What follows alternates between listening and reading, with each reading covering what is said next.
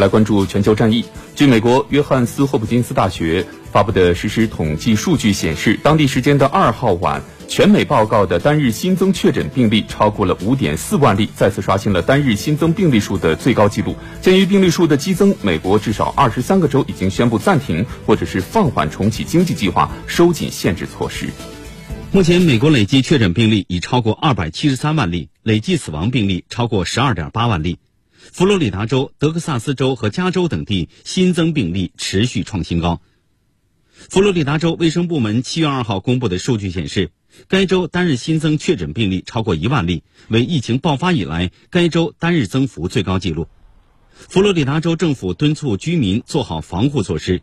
该州部分海滩会在周末关闭，部分地区的餐厅会在午夜时段关闭。德克萨斯州卫生部门公布的数据显示，该州七月二号报告新增确诊病例近八千例。德克萨斯州州长阿伯特当天下令，要求所有确诊病例数超过二十的县必须佩戴口罩。